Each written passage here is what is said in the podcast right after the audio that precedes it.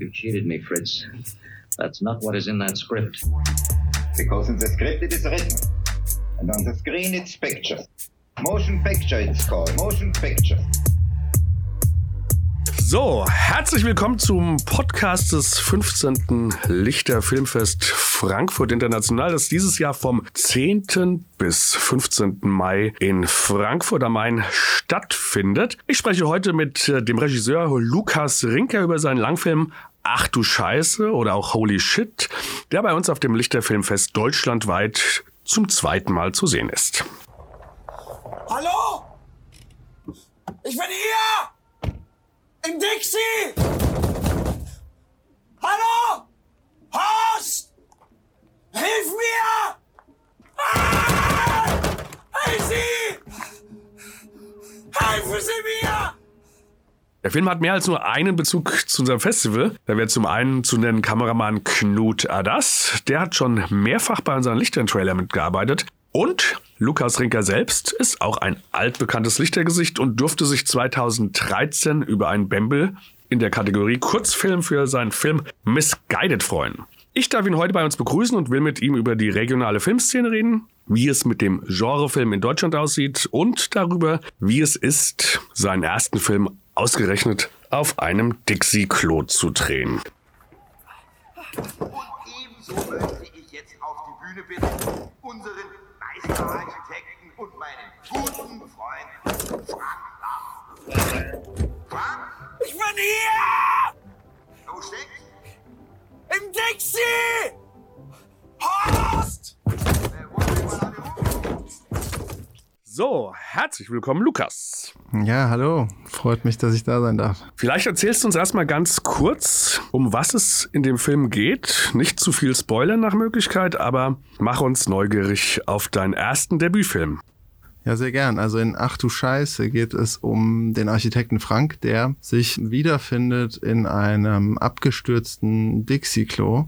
Sein Arm ist dabei äh, blutig aufgespießt an einem Stahlbolzen, also es gibt für ihn kein Entrinnen und zu allem Überfluss wird die ähm, Baustelle, auf der er liegt, innerhalb dieses Dixie-Klos auch noch in äh, einer Stunde per Dynamit abgerissen, wovon er weiß.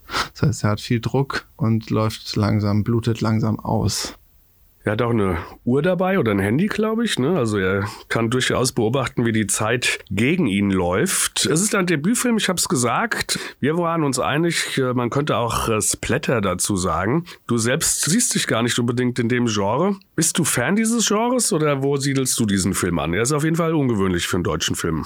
Ja, absolut. Also ich denke, Splatter ist mehr so ein Element, was man einem Horror, Thriller, Fantasy-Film hinzufügen kann. Also natürlich in jedem guten Genrefilm findet sich im besten Fall ein wenig Splatter und so auch in, in unserem hier. Und ähm, ich würde sagen, ach du Scheiße, ist ein schwarzhumoriger Thriller. Da würde ich ihn wahrscheinlich einsortieren. Stellen wir doch mal die Frage, die du dir irgendwann wahrscheinlich auch stellen musst. FSK, freiwillige Selbstkontrolle. Ab wie viele Jahre würdest du deinen eigenen Film freigeben? Ja, ich finde immer, dass die durchaus eher zu lasch sind, die FSK-Freigaben. Und würde da eine klare 18 eigentlich draufschreiben, einfach ob einer etwas drastischeren Gewaltdarstellung, auch wenn es in einem humorvollen Kontext hier stattfindet. Aber ja, denke, das kann man durchaus, äh, sollte man durchaus so einsortieren. Hast du einen Lieblingsfilm oder irgendeinen Film, der dich inspiriert hat? Oder wo kommt die Leidenschaft für viel Blut und extreme Szenen? Äh, naja, ich, ich glaube, ich schöpfe meine Inspiration wie viele andere auch aus allem, was ich bis heute sehen durfte, die letzten paar 20 Jahre, in denen ich Filme gucke. Und das ist eben vermehrt Genre, das sind Horrorfilme, das sind Thriller, das sind Actionfilme. Das ist, was mir, was mir Spaß macht. Alles, was irgendwie ein bisschen äh, larger than life ist und äh, Geschichten erzählt, die mir nicht alltäglich auch selbst über den Weg laufen. Das reizt mich und das habe ich natürlich auch alles versucht, hier so weit möglich hineinzupacken. Jetzt direkte Inspiration gab es filmisch gesehen äh, keine. Also natürlich ist ein Film wie Buried ein, ein großartiges Beispiel, dass es funktionieren kann, mit einer Person an einem sehr reduzierten Ort 90 Minuten Spannung zu halten und eben weil dieser Beweis da auch schon erbracht worden ist mit, habe ich mich wahrscheinlich auch getraut, nochmal mehr das, das auszuprobieren mit so einem reduzierten Setting. Ein Film, der fast ausschließlich auf einer Dixie-Toilette spielt. Die meisten Hörerinnen und Hörer werden auch schon mal in einer gestanden haben und werden wissen, viel Platz ist da nicht. Woher kam die Idee? Ist ja jetzt nicht die einfachste Herausforderung, einen Film zu drehen.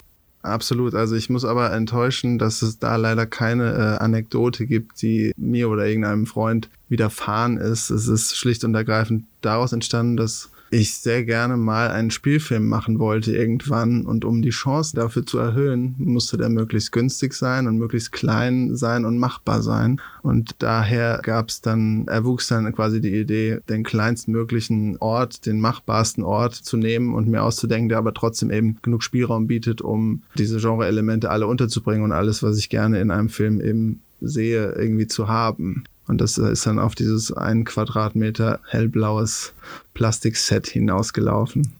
Vielleicht erzählst du uns, in welche Trickkiste ihr gegriffen habt, um das dann auch tatsächlich umzusetzen. Das ist natürlich eine Herausforderung für den äh, Kameramann, für den Knut, äh, der das vorbildlich umgesetzt hat und äh, der für mich auch von Anfang an immer wieder neue Einstellungen gefunden hat, um keine Langeweile aufkommen zu lassen. Langweilig wird einem der Film nämlich auf keinen Fall. Trotzdem musst du dir ja irgendwie ein Studio bauen vielleicht, in dem das dann alles möglich war. Genau, also freut mich, dass, dass du das so empfindest, dass äh, der die Spannung hält und nicht langweilig wird. Das war nämlich eins der obersten Ziele, sage ich mal, eben zu unterhalten und nicht zu langweilen, genau, um das Maximum an Visualität daraus zu holen, um möglichst abwechslungsreich zu sein, mussten wir eben sicherstellen, dass man an jeden nur erdenklichen und auch unerdenklichen Ort in diesem Dixie mit der Kamera hinkommt. Das heißt, das Set musste komplett zerlegbar sein, man musste alle Wände, alle Böden und so weiter rausnehmen können, damit die Kamera an diese Position rücken kann und eben keine sich wiederholenden Einstellungen permanent drin sind. Also ich bin sehr zufrieden mit, wie wir das umgesetzt haben, ja. Man könnte ja nicht mal sagen, dass es ein Kammerspiel ist. Es gab ja ähm, prominente Beispiele dafür, dass man äh, auf sehr reduziertem Raum mit sehr wenig Leuten einen Film macht. Äh, in dem Fall kann man eigentlich sagen, spielt genau ein Mensch mit. Es gibt natürlich am Ende noch äh, Nebenrollen. In dem Fall hat Thomas Niehaus die Hauptrolle gespielt, natürlich auch die prägende Rolle, weil er die äh, kompletten 80 Minuten, bevor ähm, sich die Szene dann auflöst, frontal äh, mit der Kamera konfrontiert sieht. Wie funktioniert da Schauspielführung? Natürlich ist dieser Mann von Anfang an gejagt von seiner Angst, von Panik, aber trotzdem äh, muss man ja irgendwelche Facetten da auch reinbringen. Ja, absolut. Also Thomas bin ich überglücklich, dass er es, dass er die Rolle angenommen hat und haben wollte und das eben mit uns durchgezogen hat, sich da 23 Tage in dieses beengte Plastik zu quetschen. Und der hat schon so enorm viel mitgebracht. Da konnte ich sehr glücklich sein, dass eben, weil mir ja so viel durch den Kopf ging während dieses ganzen Drehs, dass ich äh, nicht mehr allzu viel dem Thomas noch irgendwo hintreiben musste, weil er schon selber ein so grandioser Darsteller ist. Schauspielführung in dem Fall, wir hatten ja immer zwei oder mehr Wände rausgenommen aus dem Set, so dass ich quasi immer einen Meter mich von ihm wegbefunden habe und alle kleinen Nuancen mit ihm dann schnell durchsprechen und choreografieren konnte, wenn es drauf ankam. Das Einzige, was bei, beim Thomas quasi so den Einstieg ein bisschen äh, holprig vielleicht war, dass er eigentlich nie von sich aus jemals einen Genrefilm gerne geguckt hat, sage ich jetzt mal, oder zumindest keine Horrorfilme oder Filme, die besagte Splatter-Elemente beinhalten. Das hat ihn eigentlich immer abgestoßen. Und da mussten wir uns quasi zusammen am Anfang die ersten paar Tage rantasten. Und jetzt kann ich froh berichten, dass nach unserem, unserem Dreh, der sehr unterhaltsam auch war und auch natürlich energiezehrend, aber auch durchweg viel Spaß gemacht hat, dass er jetzt ein riesen Genre-Fan auf einmal ist und sich, ohne dass ich ihn darum bitte, auch derartige Filme selber in Ruhe anguckt und gerne. Man muss ja weit zurückblicken. Mir ist eingefallen, der goldene Handschuh von Fatih Akin, der jetzt auch ein paar Jahre schon wieder alt ist, hat mir persönlich übrigens äh, sehr gut gefallen. Ist aber bei der Kritik durchgefallen. Genrefilm in Deutschland irgendwie eine Rarität. Hast du eine Erklärung, woran das liegt? Also garantiert liegt es nicht an fehlenden Talenten. Die sind lange da und viele da und wir kriegen halt vielleicht einfach nicht die Chance. Ja, ich kann jetzt meinerseits eigentlich nur Positivstes berichten, weil direkt mit diesem ersten Projekt, was ich hier schreiben durfte, dank der Neopol, sofort die Hessen Film gesagt hat, ja, mach doch bitte diesen Film. Entsprechend habe ich gar nicht so eine lange Historie von oh, mit Genre kommt man nirgendwo durch oder wird nicht gehört oder traut sich keiner. Das war eigentlich ein ja, kleiner Durchmarsch, sage ich mal. Und das hoffe ich, dass das ab jetzt so öfter ist für alle Genrefilmregisseure aus Deutschland. Du hast ja gesagt, du selbst schaust auch gern solche Filme. Hast du ein Beispiel für einen Film aus Deutschland, dem vielleicht mal was ganz Ähnliches gelungen ist, wie dir? Auf welche Weise das jetzt ähnlich war oder nicht, äh, keine Ahnung, aber ich schätze zum Beispiel sehr Till Kleiner als Samurai, der ist jetzt auch schon ein paar Jahre auf dem Buckel. Der Bunker ist sicherlich ein, auch ein blendendes Beispiel. Oder natürlich Tim Fehlbaum, Hell, solche kleinen Perlen, die kommen jetzt hoffentlich dann immer öfter. Und dann jetzt letztes Jahr, das ist dann kein kleiner Film mehr, aber Blood Red Sky, Peter Torwart, zeigt, dass vielleicht da eine kleine Wandlung stattfindet und auch immer mehr Chancen verteilt werden und Leute das machen dürfen, so wie es, wie es gemacht werden sollte. Ja, Blood Red Sky leider ohne Kinostart, aber sehr, sehr guter Film.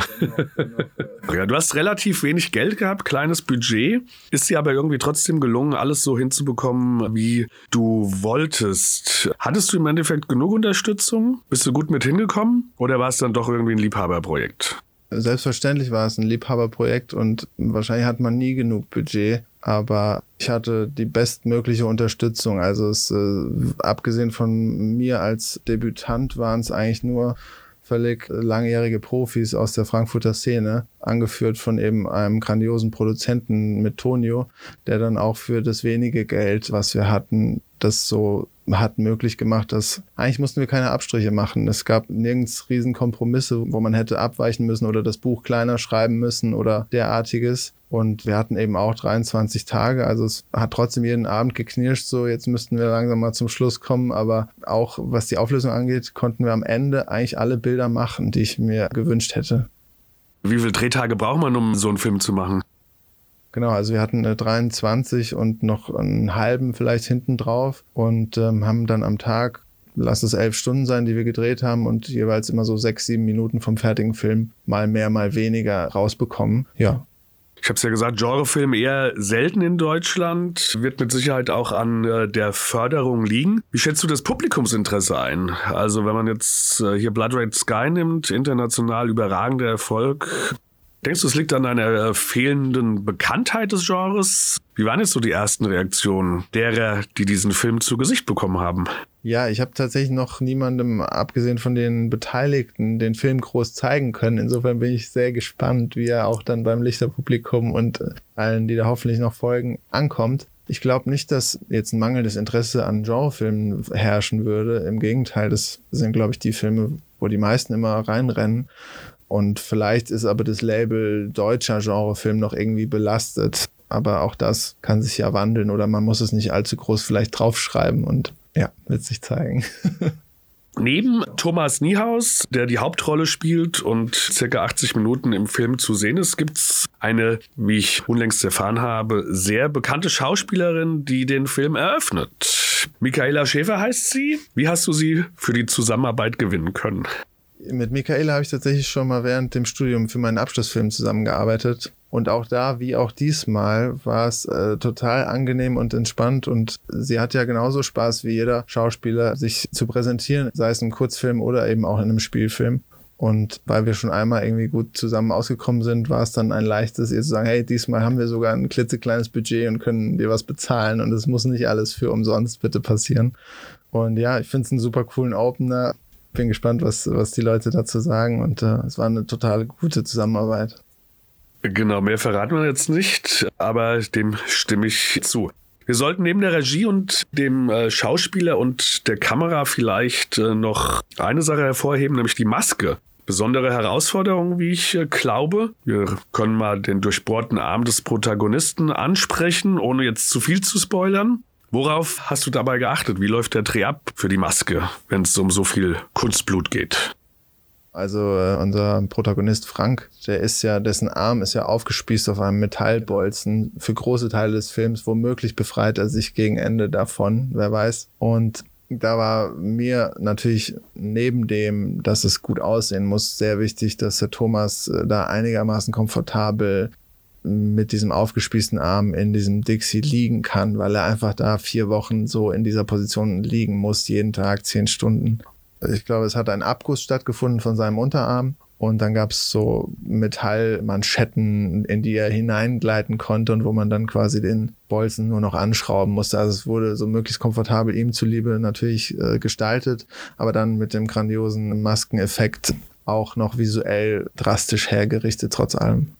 Nenn die Person bei Namen. Wir wollen wissen, wer hat die Maske gemacht und äh, wie einfach oder schwer ist es, äh, jemanden zu finden, der überhaupt sowas kann.